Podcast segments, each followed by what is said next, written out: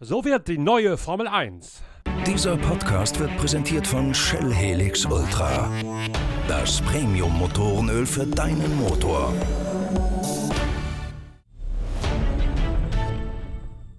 Kurz vor den ersten Geisterrennen der Formel 1 hat der Motorsport-Weltverband FIA das Konzept für die neue Königsklasse freigegeben. Es gibt einen Budgetdeckel, der in mehreren Stufen realisiert wird und der so hoch ausfallen soll, dass man als Team maßgeblich von den Einnahmen aus den sogenannten FOM-Säulen plus ein bisschen Sponsorgeld leben kann. Die Entwicklung des neuen Autos, ja des ganz neuen Reglements, wird um ein Jahr verschoben. So soll die Formel 1 dermaßen umgestaltet werden, dass man sie sich auch wieder leisten kann. Die genauen Konsequenzen dieses äh, Revolutionspaketes sind noch nicht ganz klar. Sie werden intern durchdacht, sie werden von mehreren Seiten beleuchtet und mit diesem Podcast sind auch wir von der Zeitschrift Pitwalk mit dabei, genau hinzugucken, wie sich das neue Regelwerk auf die Königsklasse auswirkt. Unsere Studiogäste in diesem Gespräch sind auf der einen Seite Günther Steiner, der Kultteamchef des Haas Formel 1 Rennstalls und sein langjähriger Weggefährte Tyron Johnson. Johnson. Günther Steiner und Tyron Johnson haben bis 2003 Schulter an Schulter gearbeitet. Damals war Günther Steiner noch technischer Direktor bei Jaguar und Tyron Johnson war quasi der Verbindungsoffizier zwischen Ford und Jaguar, also dem Automobilhersteller und dem jeweiligen Formel 1 Team dazu. Tyron Johnson arbeitet mittlerweile als Entwicklungschef für Serienautos bei Hyundai für die Adaption der koreanischen Autos für den europäischen Markt und Günther Steiner ist als Haas-Teamchef zurückgekehrt in die Formel 1, nachdem er lange Jahre bei Jaguar, bei Red Bull und dann schließlich mit einem Intermezzo in der Nesca unterwegs gewesen ist. Im großen Gespräch mit mir, mit Pitwalk Chefredakteur Norbert Okenga, erörtern jetzt Günther Steiner und Tyron Johnson die Auswirkungen der neuen Formel 1.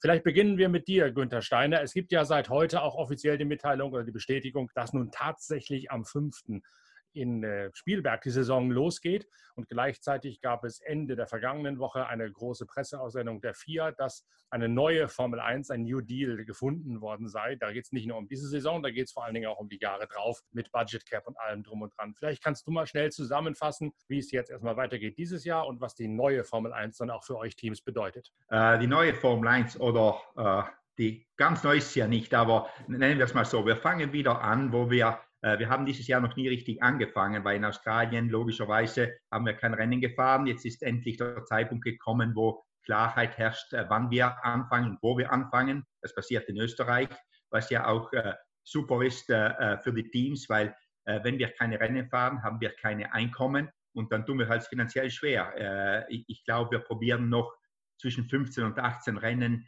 dieses Jahr reinzubekommen, was nicht einfach ist, aber es sind schon mal acht Rennen äh, sichergestellt in Europa Anfang der Saison, äh, Anfang jetzt Juli, Anfang. Und dann die letzten zwei Rennen äh, werden äh, sicher in, äh, äh, in Bahrain und Abu Dhabi abgehalten werden. Da geht es ja auch ganz gut. Aber wir sind alle froh, dass es endlich losgeht. nicht nur, weil wir, das, weil wir das gerne machen. Logischerweise, wir, wir machen den Job, um Rennen zu fahren. Und ohne Rennen ist der Job eigentlich nicht so interessant. Wir haben immer noch schwierige Zeiten vor uns, aber äh, wiederum, wie, wie Norbert schon gesagt hat, die neue Formel 1 äh, in den nächsten Jahren soll ja ein bisschen anders werden mit dem Budgetdeckel, mit dem Budget Cup auf Englisch, äh, wie es genannt wird, äh, der runterkommt, um es einfach die Teams näher zusammenzubringen. Die großen Teams, die normalerweise mehr als das doppelte Budget von den kleinen Teams hatten, wenn nicht das Dreifache. Und äh, da probieren wir halt äh, näher zusammenzukommen. Und das wurde geschafft. Die FIA und der FOM haben da sehr hart daran gearbeitet, weil das ist das Einzige, was die, äh, äh wie die Formel 1 überleben kann. Dass erstens äh, äh, die Investitionen runtergehen und zweitens, äh, dass der Wettbewerb steigt, weil die Teams ja näher zusammenkommen, weil wir, wenn wir dasselbe Geld ausgeben, sollten die kleinen Teams wettbewerbsfähiger sein. Das ist das Ziel. Ein paar technische Regularien. Nächstes Jahr werden wir mit den Autos fahren von diesem Jahr, weil erstens keine Zeit da ist, neue Autos zu entwickeln und zweitens kein Geld. Und drittens, weil es ja auch nicht notwendig ist, weil wir sowieso nur eine, äh, das halbe Jahr mit, mit einem Auto fahren und wir brauchen nicht jedes Jahr ein neues Auto. Und nächstes Jahr konzentrieren wir uns dann auf das, die Entwicklung vom Auto für 22, wo es ja ein neues Reglement gibt, was wiederum da, äh, darauf zielt, äh, äh, dass man besser überholen kann, dass einfach der Wettbewerb zwischen den Autos größer ist und die Rennen noch interessanter werden. das war kürzer kann ich es nicht halten, die ganzen neuen Regelungen. Aber ich muss ein bisschen lachen über die Formulierung zu versuchen, dass man mehr überholen oder besser überholen kann. Das versucht man irgendwie schon, auch zu der Zeit, als Tyron Johnson noch in der Formel 1 war bis 2002. Es gab immer wieder neue Regeln, immer wieder anders gestaltete Aerodynamikelemente, aber trotzdem hat man es offenbar nie geschafft, dieses, dieses große Ziel, den hehren Wunsch umzusetzen, dass man besser überholen kann. Warum nicht, Günther? Es ist schwierig. Äh, äh eine Regel zu schaffen, ein Textreglement, was, wenn man es heute schafft, morgen sind Tausende oder Hunderte von Aerodynamikern da, die probieren, die Autos schneller zu machen. Sobald du das Auto schneller machst, erzeugst du den Gegeneffekt für das nachfolgende Auto. Und das ist immer dasselbe. Es ist immer sehr schwierig, das zu schaffen. Man kann es besser machen und dann entwickeln wir uns weiter, wo es wieder schlechter wird. Jetzt mit dem neuen Reglement probiert man eben den Riegel vorzuschieben, dass man einfach nicht mehr so viel entwickeln kann, weil man einfach die Freiheiten kleiner macht, die man entwickeln kann nachher. Weil man hat ja auch gelernt auf der Seite von der FOM und, und äh, äh FIA-Seite, wie, wie, das zu machen ist, einfach den Technikern weniger Spielraum zu geben. Und man hat auch gelernt, genau wo wir immer ansetzen. Und was man auch sagen muss, die FOM der, äh, äh, äh, hat ein Techniker-Team zusammengestellt, das sich voll auf das konzentriert. Es ist jetzt nicht mehr vorher wie FIA, da waren halt ein, zwei Leute da, die das probiert haben, aber wir waren äh, hunderte von Leuten, die dagegen gearbeitet haben. Jetzt ich würde nicht sagen, dass die Form hunderte von Leuten hat, aber sie haben wenigstens ein paar Aerodynamiker, die das Thema sehr gut verstehen und da dagegen arbeiten, einfach uns die Spielräume zu nehmen. Sie können uns ja nicht die Physik ändern, das können sie ja nicht, aber die Spielräume zu nehmen, um äh, äh das Reglement auszunutzen, das können sie und das versuchen sie mit dem neuen Reglement. Ob es klappt oder nicht, äh, werden wir sehen. Äh, es wird bestimmt nicht so einfach sein, wie du schon gesagt hast. Man probiert das seit 20, 30 Jahren äh, äh, so zu machen. Das hat nie geklappt. Es, wird halt, es gibt immer wieder Ansätze und man lernt ja immer mehr dazu. Ist das denn noch die Formel 1, wie man sie eigentlich kennt, wenn man den Teams alle Spielräume zu nehmen versucht? Damals, Tyron, als du noch in der Formel 1 gewesen bist, als Herstellervertreter oder als Mitarbeiter eines Werksteams, hat sich ja zu nicht unerheblichen Teilen genau davon gelebt, dass man sich dort tatsächlich austoben und in allen Bereichen versuchen konnte, sowohl aerodynamisch als auch motorseitig. Da gab es ja noch alle möglichen Freiheiten und ich glaube, genau das war doch auch der Reiz, der damals Ford und auch Jaguar mit der damals noch sofort gehörenden Marke Jaguar in die Formel 1 getrieben hat, mit dem großen Aufwand, den ihr betrieben habt seinerzeit. Ja, das war natürlich ein Riesenreiz ähm, damals, aber ich weiß nicht, ob der Reiz wirklich weniger geworden ist unter den Technikern heutzutage. Es ist anders. Aber ähm, zu dem, was Herr Günther gerade gesagt hat, ähm, ganz ehrlich, das finde ich dann, das wusste ich nicht, aber der Ansatz finde ich absolut richtig.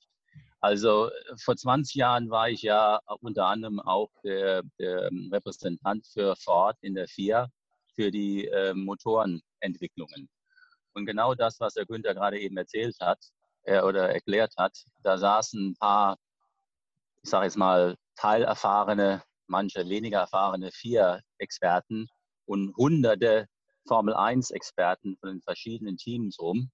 Und äh, diese paar vier Experten haben probiert, das Reglement zu machen. Und danach gab es dann diese hunderte von, von Team-Experten, die immer wieder Wege gefunden haben, diese neuen Regeln äh, auszuhebeln. Und wenn sich das jetzt grundsätzlich geändert hat, dass man da wirklich ein absolutes Expertenteam zusammengestellt hat bei der Tier, da sehe ich ja wirklich eine Chance, dass man ein Reglement jetzt aufbaut, was auch das erreicht, was man vor 20, vor 30 Jahren schon probiert hat. Und zwar, dass diese Überholmanöver viel öfters waren, so wie es vielleicht vor 40, 50 Jahren waren in der Formel 1, äh, dass man das jetzt wirklich erreicht durch diese neuen äh, Reglements.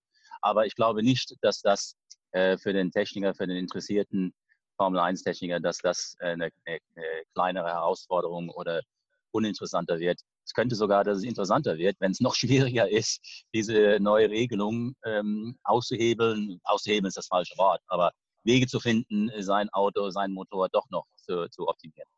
Wie hebelt man denn diese Regeln aus? Ich bleibe mal ganz bewusst bei dem Begriff, weil das natürlich immer ein, ein Hase- und Igel-Spiel ist. Anders gesagt, es gibt ja diese irrewitzigen Zahlen von mehr als 1000 Mitarbeitern, die bei Mercedes angeblich momentan beschäftigt sind mit dem Formel-1-Team. Und ich frage mich schon die ganze Zeit, was machen diese Menschen den ganzen Tag und, und wie viele Leute werden tatsächlich gebraucht, um solch ein Auto zu entwickeln, um es einzusetzen, um damit ein Rennen zu bestreiten. Das war ja zu euren Zeiten, Tyron, eine deutlich kleinere Abteilung. Und trotzdem waren die Autos ja nicht, nicht schlecht. Nein, aber äh, wenn, wenn Experten oder Spezialisten, wenn Ingenieure zusammensitzen, die können endlos mit neuen Ideen kommen, neue, neue Sachen, die man probieren möchte, um äh, das Reglement auszuhebeln. Wie gesagt, das Wort finde ich jetzt nicht optimal, aber ähm, um halt das Beste äh, daraus zu machen, sodass äh, sein Produkt, sein Auto ähm, das Beste ist, äh, was gerade auf der Strecke ähm, ist.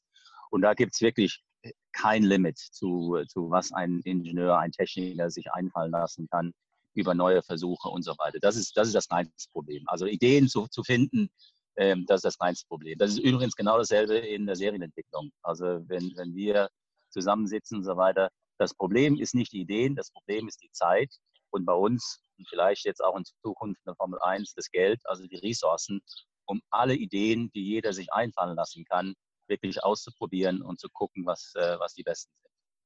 Heißt das, Günther Steiner, dass durch die Budget-Oberdeckelung unweigerlich weniger Ingenieure mit dem Auto beschäftigt sein werden und deswegen auch die Entwicklungsgeschwindigkeit eingedämmt wird künftig? Absolut. Und das ist ja das Ziel äh, der Budget, äh, des Budget-Oberdeckels, dass man einfach, weil, wie Daron gerade erklärt hat, wenn du viele Leute, äh, wenn du Leute haben Ideen, die muss man aber umsetzen, da braucht es wieder Leute. Wenn, da, wenn es da kein Limit gibt an Geld, an, an, an finanziellen Mitteln, kannst du es immer weiter drehen. Früher waren es eben, wie wir gesagt haben, 200 Leute im Formel 1-Team, heute sind es 1000. Wenn, wenn, wenn das so weitergegangen wäre, dann war immer das Problem, wo kann ich mehr Geld finden, um mehr Leute einzustellen, um mehr Ideen zu haben und Ideen zu testen. Und mit, und mit dem Budget-Obergrenze wird das jetzt, äh, wird ein Riegel vorgeschoben, weil du darfst nicht mehr, du kannst das Geld ausgeben, wo du willst, aber irgendwie du brauchst ja auch ein Basisgeld, um Rennen zu fahren, kostet ja auch Geld, Teile zu machen. Deswegen wird halt ein Regel vor, vorgeschoben äh, für äh, die Entwicklung. Und, und, das ist ja der Sinn. Und was, neben, was ich vorher vergessen habe zu sagen, ist auch, äh, die, äh, unsere Windkanalzeit ist ja limitiert und CFD-Zeit ist ja limitiert. Und die wird nochmal nach unten geschraubt, weil man sie auch ist ja auch logisch, weil man sie auch nicht mehr so benutzen kann, weil man ja nicht mehr die Mittel dazu hat, die Leute es machen zu lassen und dann irgendwie wirst ineffizient und gibst Geld schlecht aus. Deswegen konnte man das auch nach unten schrauben. Und deswegen eben, jetzt kommt es wieder, man, man kann Entwicklung so betreiben, entweder Qualität oder Quantität. Und gewöhnlich ist ein Mix. Du hast viel, du hast Qualität und dann machst Quantität einfach nachzuarbeiten. Und jetzt musst du halt entscheiden. Hast qualitativ hochwertige Mitarbeiter, die vielleicht ein bisschen mehr verdienen oder stellst mehr Leute an. Aber das macht das Spiel wieder auch interessant, wie die Teams aufgestellt sind. Manche Teams werden sich vielleicht 100 Mitarbeiter mehr äh, erhalten und andere werden halt äh, 100 weniger haben, aber für die Qualität höher. Aber das muss jeder selber entscheiden und auch selber managen. Ist ja auch nicht schwierig. Man kann ja nicht sagen, ich will nur gute Leute haben, dann wäre es ja auch zu einfach. Wird sich der Schwerpunkt also glaub, der Arbeit, glaub, pardon, geteilt, ja? Ich wollte gerade sagen, also ich glaube, äh, der Job äh, von Leuten wie Günther, äh, das wird viel schwieriger in Zukunft. Weil jetzt muss man wirklich selektieren. Natürlich war Budgets und Leute waren immer irgendwo ein, ein Limit. Aber wenn das jetzt weiter runtergeschraubt wird, muss man noch genauer entscheiden, wo man sein Geld, seine Leute, wo man die, an was man die arbeiten lässt. Und äh, das wird dann, das wird, das wird viel schwieriger, glaube ich, in Zukunft. Wird sich der Schwerpunkt der Arbeit verlagern?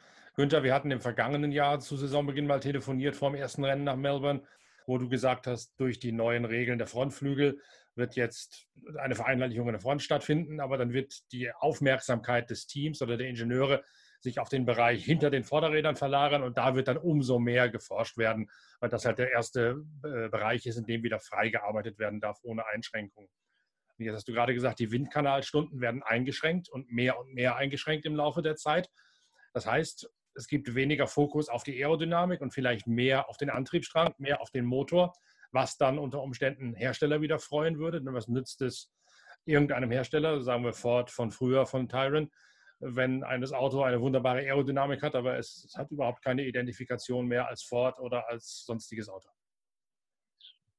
Äh, ich, ich würde sagen, beim, beim Motor wird auch ziemlich viel eingefroren, um einfach Kosten zu sparen. Die Motoren sind wahnsinnig teuer geworden aber ein, ein Formel-1-Auto wird immer von der Aerodynamik leben. So, wenn du Geld hast zu investieren, äh, äh das meiste für dein Geld holst du immer aus der Aerodynamik. Wie klein auch äh, was du finden kannst, ist, es wird immer dominant sein. Aerodynamik wird immer dominant sein bei diesem Auto, solange sie das Reglement eben freistehende Räder mit, mit großen Flügeln da ist. Das wird immer da sein. Und deswegen, man kann auch vom Motor, aber die Motoren sind erstens, die sind jetzt äh, sechs, sechs Jahre, glaube ich, diese Motor, fünf oder sechs Jahre, diese Technologie, die sind schon sehr hoch entwickelt und da noch etwas finden, ist sehr schwierig und wenn möglich nur mit sehr viel Geld und deswegen hat man die Motoren, man hat sie nicht eingefroren, aber es, man kann nur mehr ein Upgrade pro Jahr benutzen äh, äh, vom nächsten Jahr. Ah, äh, und, und, und deswegen, da wird sich eigentlich weniger tun, weil die Motoren sind einfach zu teuer geworden und jetzt muss man mal schauen, ein bisschen runterzukommen, auch von, dem,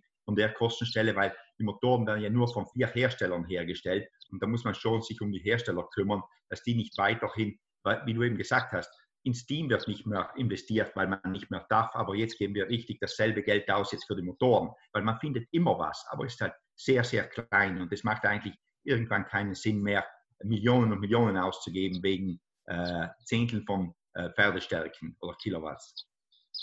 Ist das so, Tyron? Ich hätte jetzt eher gedacht, aus der Herstellersicht, aus der Automobilwerksicht, wäre es attraktiver, wenn der Motor eine oder der Antriebsstrang, Motor und Hybrid eine größere Bedeutung hätte. Also das ist so, wie, wie der Günther gesagt hat, das ist jetzt schon 30, 40 Jahre wahrscheinlich her, ähm, seit der ersten Unterbodenbehandlung beim ersten Formel 1 Auto. Formel 1 ist Aerodynamik. Äh, und danach, natürlich musst du einen starken Motor haben, das ist aber so ein bisschen gegeben. Und ob du jetzt ein paar PS mehr hast oder weniger hast, das ist nicht der große Unterschied. Der Unterschied ist, ist die Aerodynamik und ist schon, wie gesagt, Formel 1 und schon na, 40 Jahre, glaube ich, muss das jetzt eher sein. Ähm, und äh, der, derjenige, der die beste, der die ausgeklügelste Aerodynamik hat, ähm, der, der liegt meistens vorne. Deswegen. Der Fahrer hat natürlich, der Fahrer hat natürlich auch ein Wörtchen mitzureden. Ähm, aber wenn man das jetzt in, in Priorität nimmt, ist die Aerodynamik und der Fahrer ziemlich weit, sind ziemlich weit oben. Und dann kommen Motor und andere Sachen, Fahrwerk und diese ganzen Sachen. War die Einführung des Hybridsystems sinnvoll, glaubt ihr, von, von äh, zurückgehend auf die neuen Regeln von damals? Und war die Einführung von Einheitsreifen, die bewusst schlecht gemacht sind oder schnell abbauend gemacht sind, sagen wir mal, sinnvoll? Ich habe mit vielen äh, Fahrern gesprochen, Günter lacht schon im Hintergrund wahrscheinlich. Ich habe mit vielen Fahrern gesprochen, die sagen, die Formel 1 war eigentlich früher, als es noch den Reifenkrieg gab und als Bridgestone die besten Reifen gemacht hat. Ihr habt ja auch welche gehabt. Äh, besser, hat mehr Spaß gemacht, war die größte Herausforderung für den Fahrer, als es jetzt der Fall ist. Darum fängt an. ich, ich, weiß es, ich weiß es nicht. Weißt du, die, die Leute probieren immer die Formel 1 auf ein, einen einzigen Punkt äh, zu reduzieren, ein, einen einzigen Nenner zu reduzieren. Äh, es, muss, es müssen viele Sachen zusammenkommen. Natürlich äh, ist in dem Spiel gewisse Prioritäten, da, darüber haben wir gerade gesprochen. Die Aerodynamik ist ganz groß oben, der Fahrer natürlich auch. Äh, aber es müssen alle Sachen zusammenspielen. Und ich glaube nicht, dass man jetzt sagen kann, hätte man dies, das oder jenes äh, nicht gemacht, dann, dann wäre äh, irgendwas groß, groß anders. Das ist die normale Physik, die da spielt. Und ähm, in dem, bei den Geschwindigkeiten und mit den Sachen, die man mit den Autos machen möchte, also um die Kurve so schnell wie möglich rumzufahren, ähm, da ist halt die Aerodynamik der Hauptfaktor. Und da nur anzufügen, da gehen wir auch wieder auf die Reifen zurück. Als die Reifenkriege noch da waren, was die gekostet haben, war wahnsinnig. Und dann war immer, wenn du auf dem richtigen Reifenhersteller warst, hast dann gewonnen oder warst vorne dabei. Wenn du auf dem falschen warst, warst, äh, äh, warst eben nicht dabei. Und, und, damals wollte man eben sicherstellen, dass nicht, wenn du falsch, wenn du dich sozusagen verzockst am Anfang des Jahres, dass du dann immer nur Zweiter bist, halt im, im, äh, im zweiten Feld, der, zweit, der zweitbeste Reifenhersteller, weil die Reifen einfach auch dominant sind. Aber äh, nicht, dass ich jetzt den Reifenhersteller verteidigen will, aber es ist schon sehr schwierig, wie auch Cairo sagt, die Dynamik, die Lasten auf diesen Reifen im Moment mit diesen Autos, wie wir sie jetzt haben, sind riesig. Die sind so groß, kann man sich nicht vorstellen. Und da einen Reifen zu bauen, der für einen Reifenhersteller, der an alle den Reifen gibt, das Wichtigste ist, keine Schäden zu haben. Ist ja auch klar, Imageproblem. Sobald du einen Reifenplatzer hast oder etwas, ist das ein riesen Imageproblem für jeden Reifenhersteller. Deswegen stellt der sicher, dass du keinen Reifenplatzer hast. Das, äh, äh, äh, das wäre das Schlimmste, was passiert. Das Unfall passiert wegen dem Reifenplatzen. Und, und dann ist eben der Reifen, der rauskommt, ein Kompromiss auch weil manche Autos sind ja besser als die anderen und die sind besser, wiederum auf die Dynamik zurückzugehen, weil du einfach mehr Last auf die Reifen gibst und mehr Abtrieb hast. Und das, das macht eben einen Unterschied. Und ein Reifen, der mit 50 Kilo mehr Last perfekt arbeitet, vielleicht arbeitet nicht so gut, wenn du die 50 Kilo eben nicht hast. Aber wenn du die, den Reifen machst für den, der die 50 Kilo nicht hat an Last, äh, vielleicht äh, äh, äh, platzt der Reifen dann an dem Auto, wo du die Last oben hast. Und das ist eben dieser, äh, ist sehr schwierig zu machen und nicht, dass ich den Reifenhersteller jetzt sagen will oder sagen will, äh, zu verteidigen. Aber es ist sehr schwierig, einfach da auch den Kompromiss zu finden. Und wir sind ja einfach alle auch immer sehr bereit, jemanden anzuklagen, wer was falsch macht. Und der Reifenhersteller ist halt immer der, der Ohrfeigen abbekommt, muss man auch sagen. Das, das, der hat die größte äh, Angriffsfläche, von, äh, entweder von denen, die vorne sind oder die hinten sind, weil recht kann aus allen zehn Teams kann es nie machen. Und deswegen ist das auch ein sehr undankbarer Job, Reifenhersteller zu sein für die Formel 1. Aber äh, es kann immer besser werden. Die, müssen, äh, die, die, sollten ja auch dazulernen, muss man mal so sagen. Und das werden sie auch hoffentlich. Und hoffentlich die 18 Zoll äh, Räder, die wir in 2022 fahren werden, vielleicht helfen die ein bisschen. Das erste Jahr wird bestimmt schwierig werden, weil wir da lernen müssen, aber nachher sollte das schon äh, mit der Technologie ein bisschen besser in den Griff zu bekommen sein, mit niederen Reifen. Und das zweite Thema, was ich bewusst auch in Richtung Tyron Johnson wieder spielen möchte, die Frage nach dem Hybridantrieb, sinnvoll oder nicht sinnvoll. Du bist jetzt bei Hyundai für die Entwicklung der Autos für den europäischen Markt äh, maßgeblich verantwortlich, also Serienautos, was mit der Formel 1 momentan nichts zu tun. Kannst aber natürlich jetzt auch einschätzen, wie ein Hersteller denkt oder wie die Chefetage bei einem Hersteller tickt. War es nötig, eine Hybridisierung zu machen? Das wurde uns ja verkauft als das große Lockmittel für alle neuen Werke, von denen dann doch nur drei gekommen sind oder geblieben sind. Hm. Ich tue ich mich schwer, die Frage zu beantworten. Ich, ich weiß es nicht. Ähm, alle Hersteller in der ganzen Welt probieren natürlich Effizienzen zu finden in einem Antrieb. Ja, äh, hier in Europa äh, ist ja die gesetzliche Vorgabe so, dass man es tun muss. Sonst gibt es gigantische Strafen. In Amerika ist das nicht äh, der Fall. Ähm, aber deswegen werden diese ganzen verschiedenen Alternativen an Antrieben äh, entwickelt. Und äh, ich denke, da war schon, der, der Günther kann das wahrscheinlich mehr sagen, mehr dazu sagen, da war schon den, den gewissen Druck in der Formel 1 von den Herstellern, auch diese alternativen Antriebe durch die Formel 1, was ja letztendlich auch eine Werbungsplattform ist, durch die Formel 1 auch bekannter und ähm, äh, erfolgreicher ähm, zu machen. Wie die Antwort ist am Ende des Tages, was Antriebe angeht, das weiß noch kein Mensch in der, in der Automobilindustrie. das ist unter anderem ein Grund, warum ich ähm, ähm, mich entschieden habe, zu Hyundai zu kommen.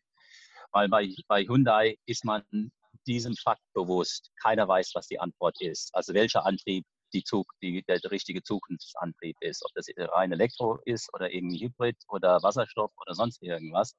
Bei Hyundai hat man entschieden, wir bleiben bei alles. Äh, wir investieren in allem und schauen wir mal, wie sich die Märkte äh, entwickelt. Und wer weiß, was in der Formel 1 in fünf, sechs, sieben Jahren äh, stattfinden wird, wenn sich dieser Antriebskampf mal rauskristallisiert und es wird klar, was die Zukunft wirklich ist. Ähm, keiner glaubt heute, dass es wirklich Elektroantrieb allein sein wird. Aber ähm, Elektroantrieb wird mit Sicherheit eine große Rolle spielen. Aber wie gesagt, die Antwort ist noch nicht klar. Muss die Formel 1, Günther, da Vorreiter sein? Muss sie Treiber sein oder muss sie zumindest Experimentierfeld sein? Oder sollte sie sich von dem Anspruch lösen und sagen, wir machen vor allen Dingen Entertainment und weniger Road Relevance, wie das im Englischen so schön heißt? Ich, ich glaube, wir müssen äh, äh, äh, diese Road Relevance schon äh, behalten. Nur wie Tyron sagt, wenn, je, wenn, wenn man wüsste, was in Zukunft der, Antrieb, was der Antrieb der Zukunft ist, äh, würden wir bestimmt nicht hier sitzen. Ich meine, ich, es weiß es niemand.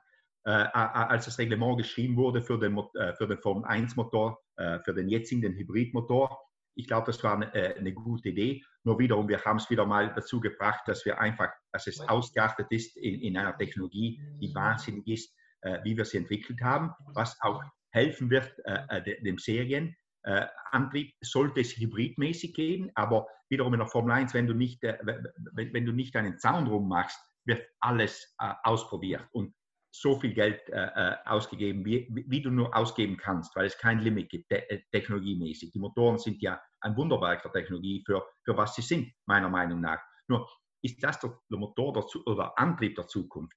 Wie Taron gesagt hat, weiß ich nicht. Und wenn es äh, äh, äh, Serienhersteller wie Hyundai, der riesengroß ist, nicht wissen, wie sollen wir es wissen? Ich glaube, wir müssen dabei bleiben. Ich glaube, der Hybridantrieb ist nicht tot, wie, viel, wie schon oft gesagt wird, äh, im Hybridantrieb, das ist, wird alles elektrisch. Ich glaube auch nicht, dass es voll elektrisch wird in Zukunft. Es gibt mehrere Alternativen. Es gibt auch verschiedene äh, Brennstoffe, die man benutzen kann anstatt Benzin und so weiter. Da gibt es so viele Möglichkeiten. Niemand weiß eigentlich, wo die Reise hingeht. Deswegen für mich, was im Moment entschieden wurde, die Entwicklung ein bisschen runterzufahren oder zu limitieren in der Formel 1 von den Motoren, die wir jetzt haben, ist besser als zurückgehen äh, zu Dinosauriermotoren, zu V8 oder V10 und nur mal da bleiben mit dieser Technologie, die wir haben, die sehr effizient ist für das, was es ist im Moment und, und mal sehen, wo eigentlich die Reise hingeht. Vielleicht enden wir ab mit, äh, du kannst dann entscheiden, welches Auto du in der Serie kaufst, was du willst. Elektro, wenn du nur in der Stadt fährst zum Beispiel, wenn du viel äh, über Land fährst, nimmst du einen Hybrid. Und, und, dann Wasserstoff, wer weiß, wo die Entwicklung hingeht mit Wasserstoff, mit, der, mit dem Betanken und so weiter. Ich weiß es nicht, aber wiederum, ich glaube, im Moment sollten wir ein paar Jahre da uns ruhig verhalten der Formel 1 und nicht großartiges ändern, weil man kann es ja falsch auch machen und das wäre nicht gut im Moment. Hm, ja, ich glaube, ich glaub, das ist ein ganz wichtiger Punkt. Äh, der An Antriebumstellung in der Formel 1, also vor 20 Jahren, wo ich noch involviert war, das hat Riesengeld äh, gefordert. Ich denke, heute wird es genauso sein. Das ist, glaube ich, nicht notwendig. Ja. Ähm, was, was notwendig ist, sind diese Änderungen, die der, der Günther erklärt hat am Anfang vom Gespräch, die wirklich das Rennen, also die Rennerei, wirklich äh, wieder interessanter macht. Welcher Antrieb ganz genau da hinten drin äh, sitzt, das ist so ein bisschen sekundär. Hauptsache, die Rennerei ist, äh, ist wieder interessanter geworden. Nochmal zurück zu deiner Frage, warum diese Hybriden und so weiter so ein bisschen in die Formel 1 reingekommen sind. War das eher Werbungszwecke oder Antrittszwecke und so weiter? Ich glaube, das geht auch wieder zurück zu, zu der Erklärung von Günther am, am Anfang. Ähm, damals war ja diese, diese technischen Gruppen bei der FIA noch nicht so groß. Und auf der anderen Seite, auf der anderen Seite vom Tisch saßen diese hunderte von extrem schlauen Formel-1-Ingenieure, ähm, die ähm, Tool gestimmt haben, beziehungsweise Empfehlungen abgegeben haben, wie man diese Antriebe ändern sollte. Der eine wollte dies, der andere wollte das und so weiter. Und diese vier, diese, ich sage jetzt mal, arme paar vier Leute, die hatten eigentlich keine Chance, da alles durchzusehen, was, äh, was diese Ingenieure alles gefordert haben, beziehungsweise mit welchen Hintergedanken die das gefordert haben. Und das Ergebnis ist das, was rausgekommen ist. Und zwar verschiedene Hybride, die, Hybride, die teilweise erfolgreich waren, teilweise ein bisschen absurd waren, ganz ehrlich gesagt, ähm, weil die FIA das nicht so richtig kontrollieren konnte. Und wenn das in Zukunft äh, durch Fachwissen, viel mehr Fachwissen von der Vier-Seite her, mehr durchsichtig wird und verstanden wird und dadurch auch kontrolliert wird, sodass die Rennerei letztendlich interessanter wird. Ähm, das ist eine sehr gute Sache. Und das Fachwissen, Günther, ist jetzt mittlerweile tatsächlich da in den ganzen Ausschüssen und Entscheidungsfindungsgremien bei der FIA. Äh, äh, es sind noch immer noch, so, äh, noch nicht so viele Leute da wie auf der Team, Seite da sind. Aber es wurde wahnsinnig aufgestockt von dem, was es früher war, wie Tyron sagt. Ich meine, es sind einfach äh, äh, äh vormalige äh, Formel-1-Ingenieure, die eigentlich wissen, wie die Industrie funktioniert und aus dem Feld, Umfeld kommen und deswegen verstehen, wenigstens, wie gedacht wird im Team. Im Team denkst du ja nur um einen Weg, um die Regeln zu finden. Das ist ja, äh, das ist ja immer, um was es geht. Genau. Und, und die, die haben das Verständnis und deswegen kann sich schon vorbereiten. Quantitätmäßig, logischerweise, ist es noch kein Vergleich zwischen äh, FIA Form gegen Formel 1 Teams. Dann lass uns. Muss, man, muss, man muss, ja. vielleicht noch einen Punkt, was, weil Gunnar das gerade eben gesagt hat. In den Teams sitzen Spezialisten rum, ähm, also damals war das so, ich weiß nicht, ob es heute anders ist, deren Hauptaufgabe ist, das Reglement zu lesen und ganz genau zu verstehen, wo kriege ich die nächste Kurve? Wo kann ich das nächste, was, was will das Reglement, was steht in dem Reglement tatsächlich drin? Ähm, nicht unbedingt, was will das Reglement von mir, sondern was steht da tatsächlich drin und wie kann ich dies, dies was da drin steht, ja, um das Wort von vorhin zu benutzen, aushebeln, um mein Auto schneller zu machen. Also äh, das ist eine ganz, ganz wichtige Sache, das Reglement, weil damit äh, steht oder fällt ähm, oder fallen die, die Änderungen, die man erzielen möchte. Glaubst du, Günther, das neue Regelwerk ist dann so wasserdicht, dass man genau das nicht mehr macht, die Lücken finden, zwischen den Zeilen lesen? Man, man findet immer wieder Lücken, aber ich glaube, im Moment ist auch das, äh, äh, das Ziel da, wenn eine Lücke da ist, dass die eigentlich zugemacht wird, bevor sie ausachtet in äh, Geld ausgeben. Und wiederum mit einem Budgetdeckel muss man auch viel vorsichtiger sein. Man kann nicht sagen, jetzt habe ich eine Lücke gefunden, jetzt probiere ich nochmal 5 Millionen zu finden, um da etwas draus zu machen. Ich, habe ja, ich, ich kann es ja nicht ausgeben. Man kann sich nur konzentrieren, ich probiere jetzt das anstatt etwas anderes. Deswegen von dem schon äh, hast eine Restriktion drinnen. Und, und, zweitens eben, der Wille ist da zwischen den Teams, der FIA und der FOM, dass man sich einfach, äh, wenn jemand eine Lücke findet, dass er sie der FIA sagen muss und dass man dann sieht, wie man um die Lücke rumkommt. Dass man nicht etwas machen kann, wie damals der Double Diffuser war oder dieser äh, F-Duct oder so weiter. Das sollte es in Zukunft nicht mehr geben. Zählt das DAS, also die doppelaxiale Lenkung von Mercedes, auch schon zu einer solchen Regellücke, die es künftig nicht mehr geben sollte? Oder ist die jetzt einfach nur mal hochgespielt worden, weil sie aufgefallen ist beim Saisontest? Nein, absolut, die gehört auch dazu. Das habe ich vergessen. Ich glaube, das ist nicht so ein Riesenvorteil, wie damals der Double, Diffuser war oder äh, der F-Takt. Aber wiederum, es macht das Auto schneller. Man muss jetzt sehen, wie Mercedes zurückkommt. Aber äh, das ist schon ab nächsten Jahr verboten. Dann lass mich noch kurz abschweifen, äh, vor allen Dingen auf Günther Steiner wiederkommen. Ihr habt ja mit Haas nicht nur ein Formel-1-Team, sondern auch ein NASCAR-Team. Und dort sind ja bereits die ersten Geisterrennen gelaufen, mittlerweile in Darlington und auch beim, am vergangenen Wochenende war wieder eines. Ist das eine Art Vorbild? Funktioniert solch ein Geisterrennen? Du wirst es sicher mit Sicherheit auch angeschaut haben, zumal du in den Staaten bist. Wird das ähnlich sein wie in der Formel 1? Ich glaube schon, äh, dass der Unterschied zur Formel 1 ist, du brauchst mehr Leute, um die Autos einfach äh, fahren zu machen. Als in, bei NASCAR ist schon ein bisschen einfacher NASCAR. Du hast viel weniger Leute am äh, Auto arbeiten. Aber wiederum, äh, äh, es funktioniert, der NASCAR funktioniert, die Rennen sind äh, eigentlich gut. Es ist ein bisschen weniger Show-Effekt rundherum, was ja klar ist, aber mit dem können wir leben. Deswegen, ich, ich, ich glaube, die Formel 1 kann auch einen guten Job machen und für mich wird es sicher äh, sehr schön sein, weil es sehr ruhig sein wird. Es wird wenig drumherum geben. Es, es geht einfach ums Autorennen fahren und nichts anderes. Aber äh, irgendwann wollen wir ja so viel wie möglich Zuschauer zurückhaben und Gäste. Und das wird auch wieder kommen, sobald dieser äh, Virus ausgestanden ist. Und darauf freuen wir uns auch wieder, dass wir wieder Leute da haben, mit denen sich auch, man sich auch unterhalten kann und wo man wirklich auch äh, interakten kann. Was passiert, sollte das Schlimmste eintreten und irgendein Mitarbeiter eines Teams positiv getestet werden auf Covid-19? Ist dann alles wieder auf Null gestellt und müsst ihr dann komplett abbrechen mit der Saison oder gibt es dafür einen Notfallplan? Gibt, gibt einen sehr ausgearbeiteten Notfallplan, der auf der, äh, äh, von Ärzten geschrieben wurde. Äh, äh, äh man, man, muss dann eben, äh, es wird genau herausgefunden, mit wem man in Kontakt war. Wir, wir bewegen uns ja in so, wie sagt man, Blasen. die Teams, wir dürfen nur zum Hotel zur Rennstrecke, wir dürfen mit den anderen Teams nicht in Kontakt kommen und deswegen in dieser Blase, wenn jemand, äh, äh, äh, sollte jemand den Virus bekommen, wird dann geschaut, wie viel, mit wie vielen Leuten er zusammen war. Das muss man alles aufschreiben. Da gibt es eben Pläne, dass das nicht passiert. Das Schlimmste, was passieren kann, dass, dass ein Team beim Rennen nicht daran teilnehmen kann. Aber wiederum, äh, das Rennen wird äh, doch abgehalten.